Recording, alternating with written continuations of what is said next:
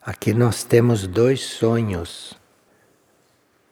Durante o encontro do monastério, na Casa Luz da Colina, havia uma energia de consagração muito forte, segundo a pessoa. E ela então estava com os olhos fechados e viu um grande exército de monges caminhando com passos fortes e cada um levava uma rosa na mão direita. E ela quer saber o que significa esta rosa na mão direita. Isto pode estar significando a oferta do próprio estado de pureza, uma oferta ao cosmos, simbolizada pela rosa na mão direita. O próprio estado de pureza sendo ofertado a serviço do cosmos. Um outro sonho é que hum, pessoa ao passar ao lado das construções das casas aqui de Figueira, havia um grande quadro com a imagem do Cristo misericordioso encostado na parede externa de cada edifício. E quando ela retornava, passava pelos mesmos locais. Então estava chovendo e haviam retirado os quadros. Mas a imagem havia ficado impressa sutilmente em cada parede, e a chuva que caía molhava todas as paredes, mas permaneciam secos aqueles locais onde estavam os quadros impressos. O que significa isto? Se colocaram os quadros encostados na parede, esses quadros ficaram impressos no etérico da casa. Tudo o que acontece no plano físico fica gravado no etérico. Então, quando retiraram os quadros por causa da chuva, permaneceu a imagem no plano etérico, plano etérico das casas. Então, no sonho, ela estava no plano etérico na segunda parte do sonho. Como nós estamos nesta sala, não? Quando saímos, fica a nossa imagem etérica aqui por um tempo, até que se dissolva. E como é que nós desenvolvemos as glândulas da cabeça? Bem, primeira coisa é nós purificarmos o pensamento e depois sabermos como controlar os pensamentos e mantermos momentos de calma, para que a cabeça possa se desenvolver de outra maneira e não pensando. A glândula pituitária, que nós temos entre as sobrancelhas, é a glândula pineal, que está no alto da cabeça, representam uma nossa concentração superior. Então, é à medida que nós ficamos vivendo da cintura para cima, é que essas glândulas vão tendo um maior desenvolvimento. E o desenvolvimento da glândula pituitária pode significar uma visão interna dentro da cabeça, porque se desenvolve este terceiro olho. Mas precisa que a gente viva da cintura para cima, para que todas essas áreas possam ter um desenvolvimento. E a glândula no alto da cabeça, a pineal, esta não está hum, completamente desenvolvida na grande maioria, porque a grande maioria age muito da cintura para baixo. Então, esta glândula vai aguardando que nós estejamos mais alinhados com os planos superiores. E esta glândula pineal, por não ser muito desenvolvida na humanidade, ela não tem o seu desenvolvimento total.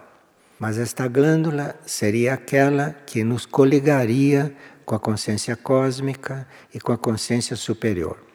Mas nós teríamos que, olhando a vestimenta dos monges e notando que eles têm um cordão branco na cintura, é dali para cima que nós devemos viver e estarmos concentrados. Dali para baixo são outras forças e outros níveis de evolução. A humanidade deveria já estar vivendo do cordão para cima. Agora, os diferentes nós do cordão e os diferentes detalhes daquela vestimenta, nós estamos pedindo que o monastério faça um resumo para nós, para que todos compreendam o valor simbólico daquilo tudo. Mas o cinto branco dos monges, o cordão branco, está indicando onde eles devem viver, dali para cima. E dali para baixo deve ser um, uma vivência funcional, uma vivência puramente material. A consciência deve estar trabalhando dali para cima. E isto é a referência que eles nos dão. E uma pessoa está perguntando o que é humildade. Esta palavra tem muitos significados e para cada um de nós pode estar querendo salientar algum ponto específico. Mas, de uma forma mais espiritual, humildade é nós reconhecermos a grandeza do cosmos e compreendendo a grandeza do cosmos, compreendendo pouco mais esta infinita grandeza, nos posicionarmos corretamente diante dela, isto é, não sermos orgulhosos, não sermos pretensiosos, não sermos julgadores dos nossos próprios estados e assim por diante. Nós temos que observar o cosmos, temos que estar diante da grandeza do cosmos e isto nos redimensiona corretamente nas nossas ações, nas nossas ideias e em tudo mais. E, portanto, nós reconhecendo a grandeza do cosmos, podemos ser uma referência de paz aqui na Terra diante de todos. E uma pessoa está perguntando como é a vida dos casais aqui em Figueira. Bom, aqui em Figueira nós não conhecemos casais, nós conhecemos indivíduos e se eles têm fora daqui uma vida de casal, aqui eles não deveriam se comportar como casais. Aqui eles deveriam se comportar individualmente e não misturados, individualmente, embora eles tenham essa atividade lá com eles. Mas aqui em Figueira não existem casais. Aqui em Figueira existem indivíduos e grupos de almas. E, portanto, os casais aqui em Figueira, aqui deveriam se comportar individualmente ou como grupo grupo de almas. Uma pessoa está perguntando como é construída uma obra, uma obra da hierarquia. Porque nós somos aqui na Terra artífices não dessas obras. A hierarquia é que constrói mas nós somos os pedreiros, os carpinteiros, os varredores, os limpadores, os engenheiros aqui na Terra. E o nosso papel durante a construção de uma obra da hierarquia seria, primeiro, muita atenção ao nosso interior. Então, alguém que tenha consciência superficial, que tenha consciência na mente ou no emocional ou na ação física, não é um bom artífice da obra da hierarquia. A obra da hierarquia nós construímos principalmente com atenção ao nosso interior, porque é o nosso interior que está no mesmo plano, no mesmo nível, muitas vezes, de aspectos da hierarquia, e é o nosso interior que tem maior contato com estas consciências hierárquicas. Então, quando nós estamos encarregados de colaborar em alguma coisa, Primeira coisa é atenção ao nosso interior. E depois é um espírito de unidade. Porque uma obra da hierarquia não é realizada na Terra só por um indivíduo. Uma obra da hierarquia necessita de uma unidade de almas e que os seres humanos, corpóreos, aqui na Terra, Tenham, portanto, espírito de unidade uns com os outros. Então, se há um grupo encarregado de uma obra da hierarquia, entre eles não há individualismo, mas deve haver um espírito de grupo, porque cada um deve poder substituir os outros ou devem poder trabalhar juntos, porque são coisas, às vezes, que necessitam de um, uma atenção especial. Então, em grupo, em unidade, se consegue muito mais. O terceiro ponto, além de atenção ao próprio interior e espírito de unidade, o terceiro ponto é fé no amor que nos conduz. A hierarquia constrói com o amor, com a energia do amor. O cosmos vive em amor. Então nós temos que ter fé como construtores humanos, nós temos que ter fé no amor que nos conduz a todos. Então, sem fé no amor, é muito difícil manter o espírito de unidade. Porque as personalidades têm diversas reações, cada personalidade está num raio energético, cada mente, cada emocional, cada corpo está num raio energético. Então é preciso muito espírito de unidade.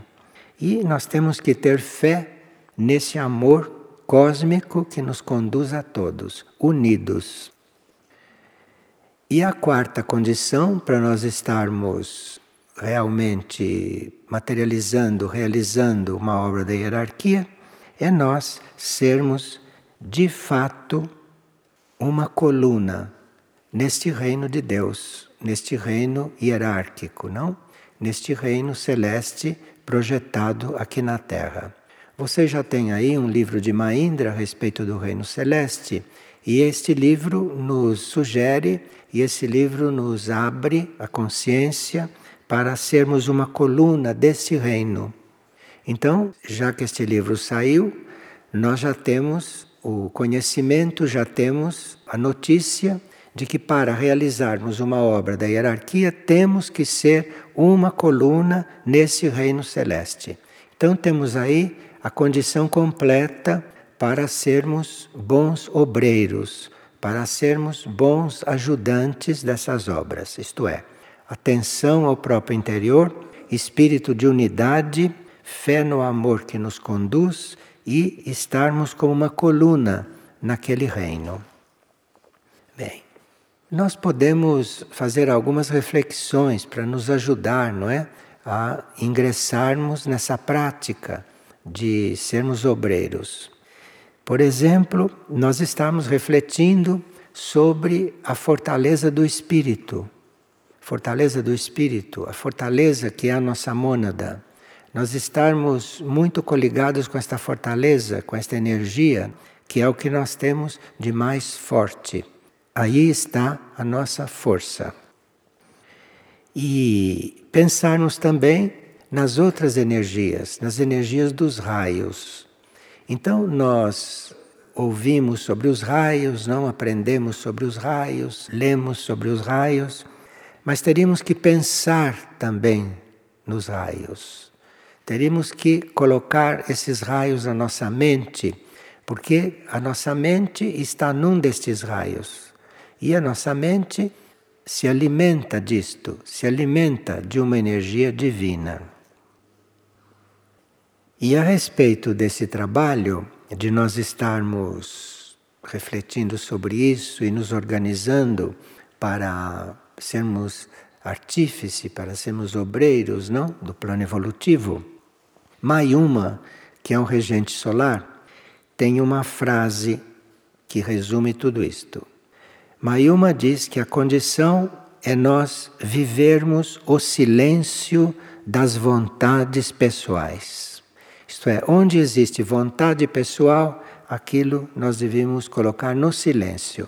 Mayuma, que é o regente solar, diz que viver o silêncio das vontades individuais é a chave de tudo. Resume tudo isto. E uma outra pergunta que havia aqui é a respeito do trabalho de reconciliação. O trabalho de reconciliação é um trabalho muito amplo, é um trabalho muito interno e reconciliação quer dizer uma união e uma paz entre o corpo e a alma. Primeiro, primeira etapa do trabalho de reconciliação. O corpo ou os corpos e a alma devem estar em paz, devem estar em harmonia. Não os corpos quererem uma coisa numa direção que não é aquela da alma. É preciso haver uma reconciliação. Preciso que nós nos interessemos por reconhecer qual é o caminho que a alma está indicando e os corpos acompanharem. Não os corpos fazerem uma coisa e a mente e a alma fazerem outra. Então, deve haver aí uma reconciliação. Chama-se reconciliação porque isto não está preparado, não está pronto. Os corpos sempre fizeram o que quiseram e a alma ficou aguardando lá na quarta dimensão. Os corpos estão na terceira dimensão e a alma fica na quarta. São dimensões diferentes. Então é preciso que haja uma reconciliação dessas energias. E quando o corpo ou os corpos e a alma já estão reconciliados, começa a reconciliação da alma com a mônada. É um outro grau de reconciliação. Então, nós podemos estar trabalhando a reconciliação básica, que é os nossos corpos se alinharem com a alma, e quando isto chega a um certo ponto, quando esta reconciliação já está, por exemplo, conseguida, então começa o outro grau de reconciliação, que é a alma já unida com os corpos e reconciliando-se com a mônada, isto é, a alma procurar compreender, ir na direção, realizar aquilo que a mônada tem na sua consciência. Então, são duas etapas de trabalho: o corpo com a alma e depois a alma com a mônada. E uma outra pergunta é a respeito de como nos prepararmos para uma próxima encarnação. Sim, nós teríamos que nos preparar, irmos nos desapegando, não como vimos ontem, nos desapegando dos nossos apegos e dos nossos compromissos materiais e internos com a Terra. Teríamos que estar liberados disto, principalmente na época da desencarnação. E muitas vezes nós reencarnamos nos mesmos lugares, no mesmo país, no mesmo grupo, por falta de nós abrirmos mão dessas ligações na época de desencarnar. Teríamos que desencarnar liberados de todas essas ligações. Desencarnar como indivíduos mesmo. Teríamos que trabalhar nesse sentido. Isso seria uma preparação para a morte. Que ninguém faz isto desta forma. Mas é uma preparação para a morte. Nós irmos nos reconhecendo e irmos nos afirmando e reafirmando como indivíduos. E assim não ficarmos estabelecendo contatos ou reafirmando contatos, o que vai nos levar a reencarnar no mesmo ambiente, no mesmo país, com as mesmas pessoas, compreende? Então isso se transforma num ciclo contínuo, em vez de ser um ciclo que termina realmente numa determinada encarnação. Por isso é que Saint Germain Antoine, quando estava na Terra como Saint-Germain, escreveu livros de alquimia. E nesses livros de alquimia ensinava muito estas coisas. E nós, nesses sinais de Blavatsky, também tocamos esses assuntos, não? Inspirados pelos livros de alquimia. E nos sinais de Blavatsky, nós temos até uma frase que nós devemos estar pronunciando mentalmente, ou devíamos estar coligadas com ela, não? Para nos preparar para esses momentos de transição. E nesse livro, nós procuramos enfocar o assunto com uma afirmação que é baseada nas doutrinas de Saint Germain, que diz: Renascerei em uma família que me ajude a progredir rapidamente. Porque com esses nossos apegos, nós vamos nascer num ambiente que não corresponde ao nosso ambiente de busca espiritual, ao nosso ambiente de desenvolvimento, enfim, ao nosso ambiente de progresso, por causa desses apegos. Então há um desnivelamento entre o trabalho, o progresso de alguém com o ambiente aonde ele encarnou. Então, esta frase para aqueles que têm intenção de servir o plano evolutivo, porque nem todos têm essa intenção. Tem seres que querem viver na Terra porque querem viver, porque estão apegados à vida da Terra e porque têm outros interesses, têm outras coisas a desenvolver. Mas aqueles que têm a intenção de servir ao plano evolutivo e que nesta encarnação tiveram a experiência que não puderam servir ao plano por causa das estruturas familiares, das estruturas sociais, por causa do ambiente onde nasceram, e que esses ambientes às vezes retardaram muitos anos para que o indivíduo pudesse se dedicar num certo grau de serviço. Então, esses que se encontram nesta situação, nesta vida, já devem aproveitar esta experiência e se prepararem para, se tiverem uma próxima encarnação, não nascerem na mesma situação. E isto tem este mantra: renascerei em uma família que me ajude a progredir rapidamente. Bem, quando se diz família, nós não estamos dizendo só esta família organizada assim como ela é aqui na Terra. Família, nós estamos querendo dizer também família espiritual também dizer família de colaboradores de serviço, porque não é só em uma família dessas que existem na Terra que a gente pode encarnar. Nós podemos encarnar de muitas outras maneiras, em outros tipos de família. Se nós, por exemplo, encarnássemos porque alguém emprestou o corpo para nos gerar, e depois de emprestado o corpo, nós estamos liberados e a pessoa está liberada de nós. Então, isto seria alguém que seria filho do Estado. Se o Estado fosse organizado, se o Estado fosse evoluído, se o Estado fosse espiritual. Então, não há nenhum problema de nós não sabemos de quem nascemos. Não há nenhum problema, porque isto é um fato simplesmente terrestre. Se nós nos encontramos na vida sem saber quem foi nosso pai, quem foi a nossa mãe, pai e mãe são palavras usadas, não para a gente se compreender. Então, quem nos gerou, se nós não sabemos quem nos gerou, isso não tem importância nenhuma. Num mundo organizado, o Estado seria que tomaria conta de nós. E o Estado tem sinais destas coisas nesses locais coletivos, mas para que houvesse a possibilidade de nós nascermos sem esta família, entre aspas, haveria possibilidade sim de nós nem sabemos de quem nascemos. E aí o Estado tomaria conta de nós. O Estado se encarregaria da nossa educação. Essas coisas não existem.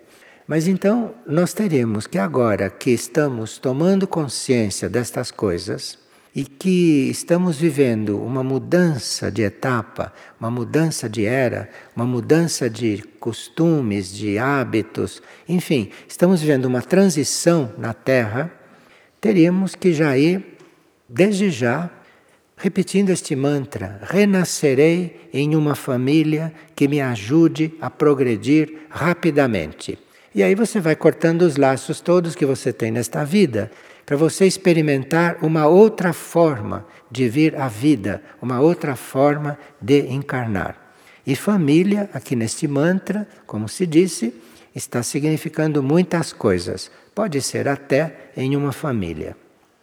Mas isto é para quem sente a vocação e para quem está decidido a servir ao plano evolutivo desde que vem ao mundo.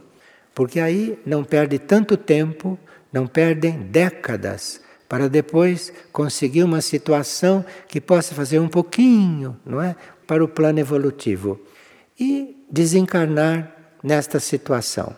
Então já sabemos que existe esse mantra, não é? Renascerei em uma família que me ajude a progredir rapidamente e liberar as pessoas de serem a sua família. Porque a nossa família pode ser a família humana, toda, toda a humanidade, dependendo do nosso estado de consciência. E se toda a humanidade for a nossa família, nós vamos nascer bem em qualquer lugar. Então, isso faz parte de um trabalho de reconciliação também. Não uma reconciliação que nós podemos fazer agora entre os nossos corpos e a alma, e entre a alma e a mônada, mas também um trabalho de reconciliação mais amplo, que isto a gente começa a fazer e que será válido para uma próxima vida. E uma pessoa estava perguntando como trabalhar com a nossa purificação subconsciente se nós não sabemos o que há lá no nosso subconsciente. Portanto, não sabemos o que poderá emergir de lá. E como é que nós trabalhamos a nossa purificação subconsciente? Além daquilo que nós já sabemos, não? que é purificar os nossos pensamentos, a mente, tudo isto, mas há também um processo do qual pode participar e nos ajudar aquilo que é a energia de Orion, os irmãos de Orion, que trabalham muito com isto. Essas grandes estrelas ou essas grandes constelações, esta irmandade cósmica, Cada uma delas trabalha um setor quando se trata de lidar com a humanidade, com a humanidade terrestre. Então, para nós trabalharmos a limpeza do nosso subconsciente, nos foi informado, através do Monastério da Caridade, o seguinte: que ao despertar de manhã, ao despertar do sono, contatarmos os irmãos de Orion. Contatar os irmãos de Orion é muito simples, porque eles têm uma consciência cósmica e basta nós pensarmos, irmãos de Orion, eles estão em contato conosco. Não são lentos como nós. Então, ao acordar, ao despertar, vocês contatem os irmãos de Orion. Esses irmãos são, entre outras coisas, os que nos ajudam na cura, porém através da liberação de resíduos não dissolvidos do subconsciente. Então vocês não precisam estar se afobando muito. Vocês se contatem com os irmãos de Orion e oferecem esse subconsciente para eles limparem, para eles liberarem de resíduos não dissolvidos.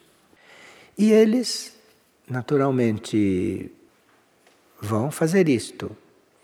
E quando você for adormecer, depois de ter pedido isto, quando vocês forem adormecer, vocês procurem se lembrar do que pediram e procurem adormecer bem entregues para essa limpeza e para esta cura. E ali não trazer para dentro do sono tudo aquilo que são as suas preocupações de durante o dia, porque senão esses trajetos podem estar obstruídos. Então vocês fazem uma limpeza daquilo que aconteceu durante o dia, nas vias conscientes, não? Para deixar as portas abertas do subconsciente para que isto seja feito. Agora, as cores e as formas têm certos ritmos e podem ajudar também na composição do ambiente onde a gente está adormecendo. Porque tudo isto é uma parte nossa no trabalho, não é? Claro que os irmãos de Orion podem fazer isto à distância, a hora que for necessário. Mas isso não é honesto. Nós temos que fazer a nossa parte também nisso. Nós temos que colaborar neste trabalho. Temos que fazer o nosso esforço para que esta limpeza seja feita de forma mais profunda e não na medida em que nós estamos nos preparando e colaborando. Então, nós podemos, não, além de fazer esta invocação, esta invocação, pronunciarmos este mantra, nos adormecemos corretamente e com a nossa imaginação, não é? Criar uma espiral azul no ambiente onde estamos dormindo. Então vocês antes de adormecerem, criam essa espiral de energia azul dentro do ambiente. Assim vocês vão aprender a dormir melhor e sem a influência das forças que circulam naquele ambiente. Porque cada pessoa que durante o dia entrou no ambiente onde vocês vão dormir, deixou lá as forças dela. Quem entrou para limpar, quem entrou para arrumar, porque nós não temos esse hábito de limpar o que sujamos, de ordenar o que desordenamos. Nós sempre chamamos alguém para fazer por nós aquilo que seria a nossa parte. Então entra no nosso ambiente de sono quem vem limpar, quem vem arrumar, quem vem abrir, quem vem fechar, etc. E aquilo ali fica então uma confusão de forças. Porque quem vem traz todas as forças de fora e deixa ali dentro. E na hora que você vai adormecer, você está com aquele emaranhado lá dentro para resolver, ou para penetrar, para poder chegar no seu grau vibratório, no seu estado vibratório.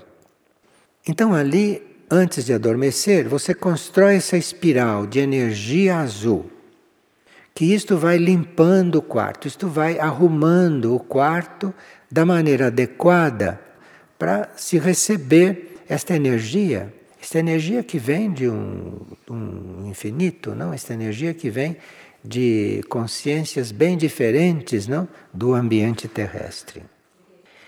E essa espiral azul também funciona, além de estar arrumando o ambiente energeticamente para você receber a outra energia, ela vai funcionar também como um portal, um portal lá numa determinada parede e, em geral, na parede que está atrás de nós, atrás da nossa cabeça. Porque geralmente ninguém dorme no centro do quarto, não? a gente dorme numa, numa extremidade do quarto. E esta espiral azul vai abrir como um portal atrás da nossa cabeça.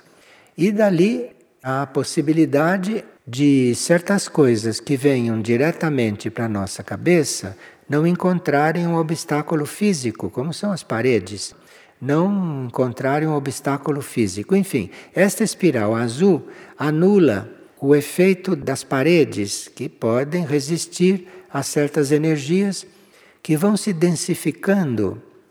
Um raio, uma energia que vem de Órion até aqui, vai eventualmente recolhendo pelo caminho muitas energias e quando entra na atmosfera da Terra, não sabe o que aquilo pode recolher.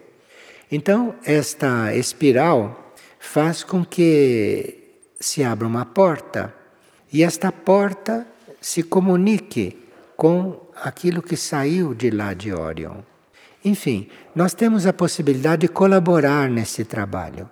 Colaborar nesse trabalho e assim liberamos aqueles irmãos que estão nos ajudando de certos trabalhos muito materiais, que para eles significa um grande dispêndio de energia.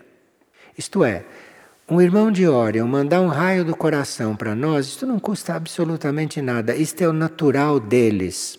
Agora, fazer este raio chegar aqui, aí começa. Então, há um certo âmbito, um certo âmbito no nosso universo que cabe a nós estar arrumando, estar purificando, estar ajustando, cabe a nós isto.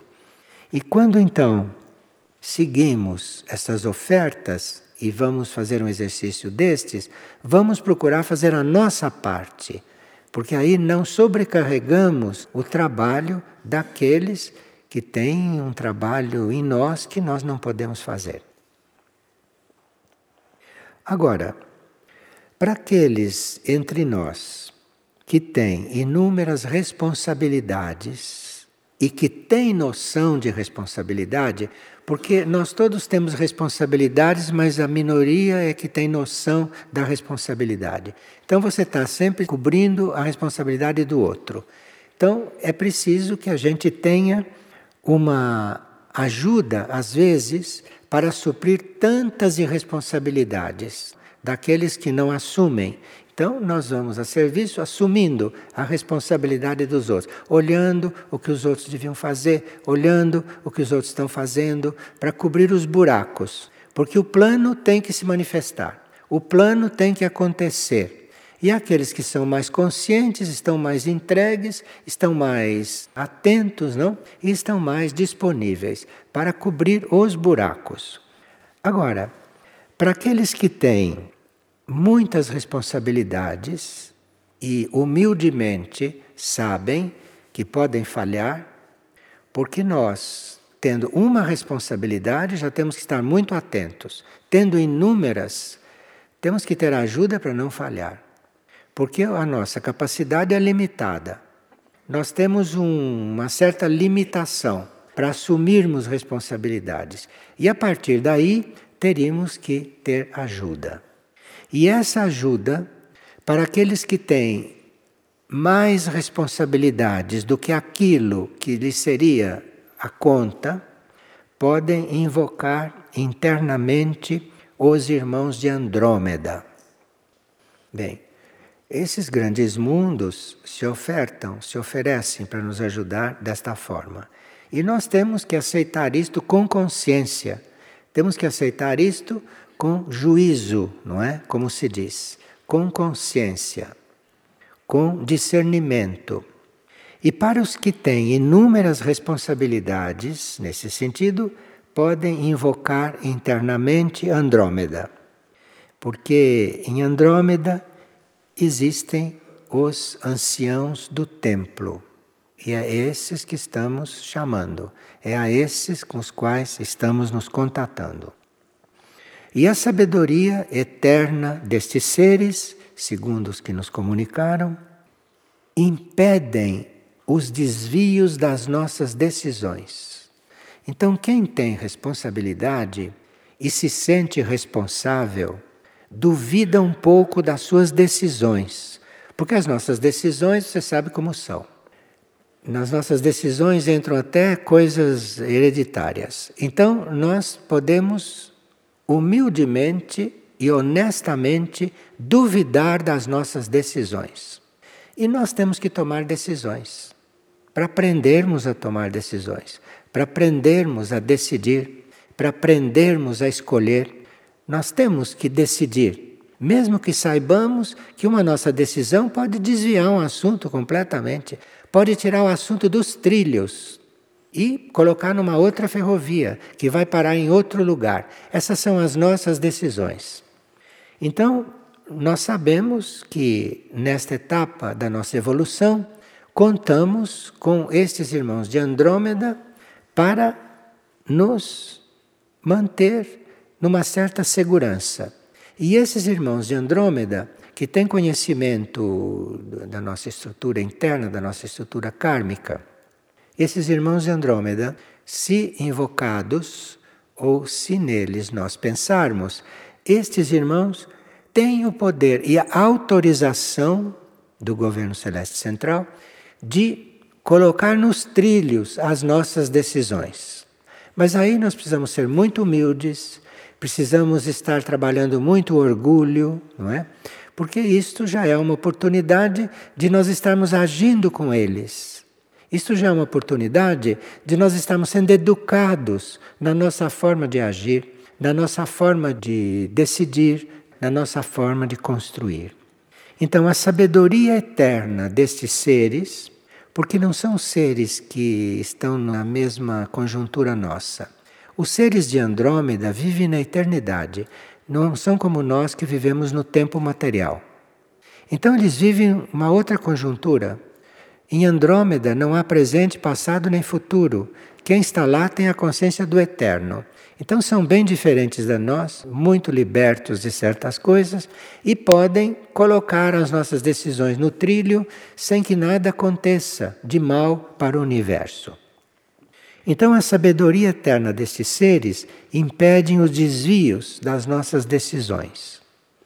E como não há mais tempo a perder, nós teríamos que ter uma contínua ligação com essa energia. Então, em vez de termos presente São Paulo, Rio de Janeiro, Brasília, não sei mais o que, vocês têm presente nas suas consciências, não é? Órion, Andrômeda. Tenham presente estas coisas, que é para vocês irem fazendo as ligações, para vocês irem treinando. Deixa essa história de São Paulo, Rio, Brasília, deixa essas coisas aqui para as forças da Terra, que funcionam muito bem e que vocês não precisam se preocupar. Então, vocês procurem uma coligação com o que é superior, que toda esta este nível aqui da Terra vai trabalhar e vai funcionar muito melhor. Vai funcionar com uma energia de outra qualidade. E com isto você vai servindo o planeta, você vai servindo a Terra. Não só fazendo as coisas que devem ser feitas aqui, mas fazendo as coisas com uma certa qualidade. Não só com a força humana, não só com a força dos corpos, com a força eh, mental, mas tendo na sua força, tendo na sua energia algo que venha de um mundo superior, de um trabalho superior, de uma vida superior. Isto tudo é servir à Terra, isto tudo é servir ao planeta. E em cada decisão que temos que tomar, termos a consciência de que esses seres existem e que esses seres existem para colocar nos trilhos as nossas decisões. E precisa que a gente peça isto, que a gente se abra para isso, sem nenhum prejuízo do treino do nosso livre-arbítrio. Isto nós temos que nos organizar para viver desta maneira. Nós temos que nos organizar. Nós teremos que reorganizar a nossa vida. A vida que nós vivemos até hoje foi esta vida que levou o planeta a esse estado. Então não serve. Então nós temos que reorganizar a nossa vida. E nessas reuniões do monastério, temos tido algumas chaves para fazer isto. Temos tido algumas chaves e vamos ver se, para que isto possa continuar, precisaria que a cada reunião que a gente capte alguma chave, procure aplicá-la Procure vivê-la, porque senão não há motivo da energia estar se desgastando inutilmente numa próxima reunião. Aí podemos ficar falando de coisas da Terra, que também serve. Então, o nível desta reunião depende também de aquilo que nós recebemos, aquilo que nós tomamos contato, nós aplicarmos, aplicarmos na vida, porque aí então em seguida vamos ter mais indicações. Está claro isso para vocês, né? Muito bem. Agora, isto são, são disciplinas não que nós fazemos em certas horas do dia e que teríamos que mantê-las no nosso subconsciente, porque aí no nosso subconsciente ela vai se desenvolvendo, ela vai se repetindo e o nosso subconsciente já preparado, educado para isto. Porque eu posso sair desta partilha e ter que pensar em muitas coisas ao mesmo tempo lá fora. Então eu entrego isto para o meu subconsciente e lá isto continua. Nós temos que ter o subconsciente como um companheiro de trabalho e não como um poço de detritos e não como uma lata de lixo, compreende? Então é muito importante, não, que nós chamemos esses irmãos de Orion responsáveis pela cura do nosso subconsciente, que eles estejam sempre presentes, sabendo que o trabalho deles não está sendo jogado no lixo, não? Mas que estejam sempre conosco. E assim começamos a andar em melhores companhias. Começamos a mudar de vibração em todos os nossos corpos.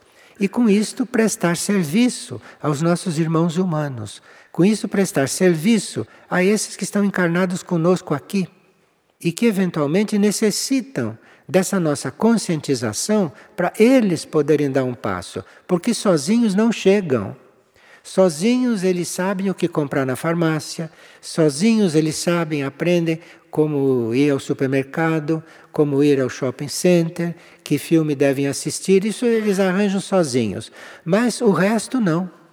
Então, nós temos que ter uma irradiação, teremos que ter uma vida que irradie, que se exteriorize também, não para os outros verem, porque nem percebem, mas que isso se exteriorize e que isto sirva, que isso trabalhe no éter planetário, até o físico planetário.